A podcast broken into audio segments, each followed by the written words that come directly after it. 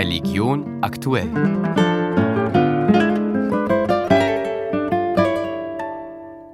Als erstes christlich-orthodoxes Land führt Griechenland die Ehe für Homosexuelle ein, inklusive Adoptionsrecht. Gestern Abend hat das Parlament mit deutlicher Mehrheit dafür gestimmt. Vehement dagegen war die griechisch-orthodoxe Kirche. 4000 Menschen sind noch am Sonntag mit Kruzifixen und Ikonen auf die Straße gegangen. Doch kann es sein, dass der Einfluss der Kirche in Griechenland geschwunden ist? Dietmar Winkler, Dekan der Theologischen Fakultät an der Universität Salzburg, meint, dass sich die orthodoxen Kirchen den Bedeutungsverlust in gesellschaftspolitischen Fragen selbst zuzuschreiben haben. Es ist also meines Erachtens aber nicht so, dass die Kirchen in den Gesellschaften einen Bedeutungsverlust haben müssten, weil offensichtlich schaut das als aus wie ein Rückzugsgefecht, sondern diesen Bedeutungsverlust führen sich die Kirchen durchweg selbst zu. Die Kirchen, ob jetzt katholisch oder orthodox, laufen nämlich in dieser Frage vor allem nicht nur den gesellschaftlichen Entwicklungen hinterher, sondern sie missachten auch die mittlerweile längst etablierten wissenschaftlichen Erkenntnisse. Das hat jetzt nichts mit einer Anpassung an einen sogenannten Zeitgeist und einem moralischen Verfall der westlichen Gesellschaft zu tun, sondern damit, dass Teile der Kirchen bzw. Teile in den Kirchen die wissenschaftlichen Erkenntnisse von Psychologie, Biowissenschaften und Humanmedizin in den theologischen Reflexionen nicht berücksichtigen. Das orthodoxe Christentum ist in Griechenland laut Verfassung vorherrschende Religion, und obwohl für mehr als zwei Drittel der Griechinnen Religion wichtig ist, bildet das Parlamentsvotum den gesellschaftlichen Umbruch ab, wie auch der konservative Ministerpräsident Kyriakos Mitsotakis gesagt hat, so Dietmar Winkler. Und Mitsotakis sagt dazu, wir entscheiden hier nicht über einen gesellschaftlichen Wandel, sondern dieser Wandel hat längst stattgefunden. Und das scheint ein wesentlicher Punkt zu sein, denn die Synode hat ja diese Erklärung abgelehnt, ausgehend von einer Theologie über die Ehe, wie sie ihrer Meinung in der Heiligen Schrift und den Lehre von den Kirchenvätern und in der Liturgie dargelegt werde,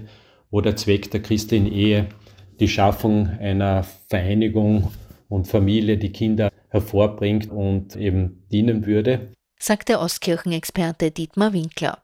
Mehrere österreichische Hilfsorganisationen fordern, dass das EU-Lieferkettengesetz rasch eingeführt wird. Die EU-Staaten haben ja die Abstimmung über das Gesetz vorerst auf unbestimmte Zeit vertagt. Österreich wollte sich wie auch Deutschland und einige andere Staaten bei der Abstimmung enthalten. Dabei sei ein rascher Beschluss des Gesetzes alternativlos, sagen auch katholische Organisationen.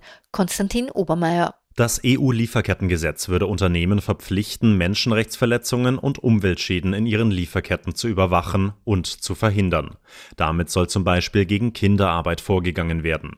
Bisher ist diese Kontrolle den Unternehmen selbst überlassen. Ohne Erfolg, sagt der Geschäftsführer von Jugend eine Welt, Reinhard Heiserer. In der Praxis sehen wir, dass diese freiwillige Selbstverpflichtung nicht funktioniert und Menschenrechtsverletzungen, Kinderarbeit und Umweltzerstörung nach wie vor an der Tagesordnung sind.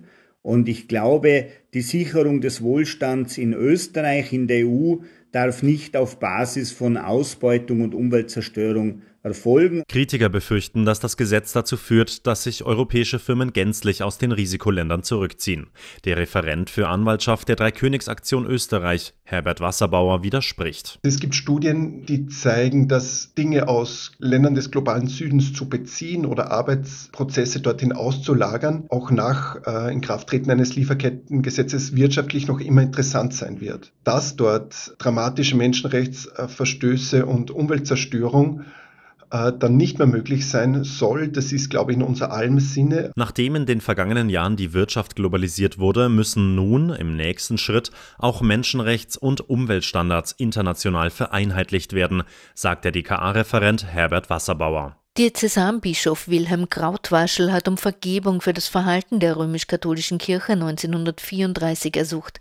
Anlass ist der 90. Jahrestag der Februarkämpfe. Und die evangelische Diakonie feiert heuer ihr 150-jähriges Bestehen. Glückwünsche kamen gestern bei einem Empfang von Politik und Gesellschaft. Das war Religion aktuell, Ausgabe Freitag, 16. Februar, Redaktion Susanne Krischke.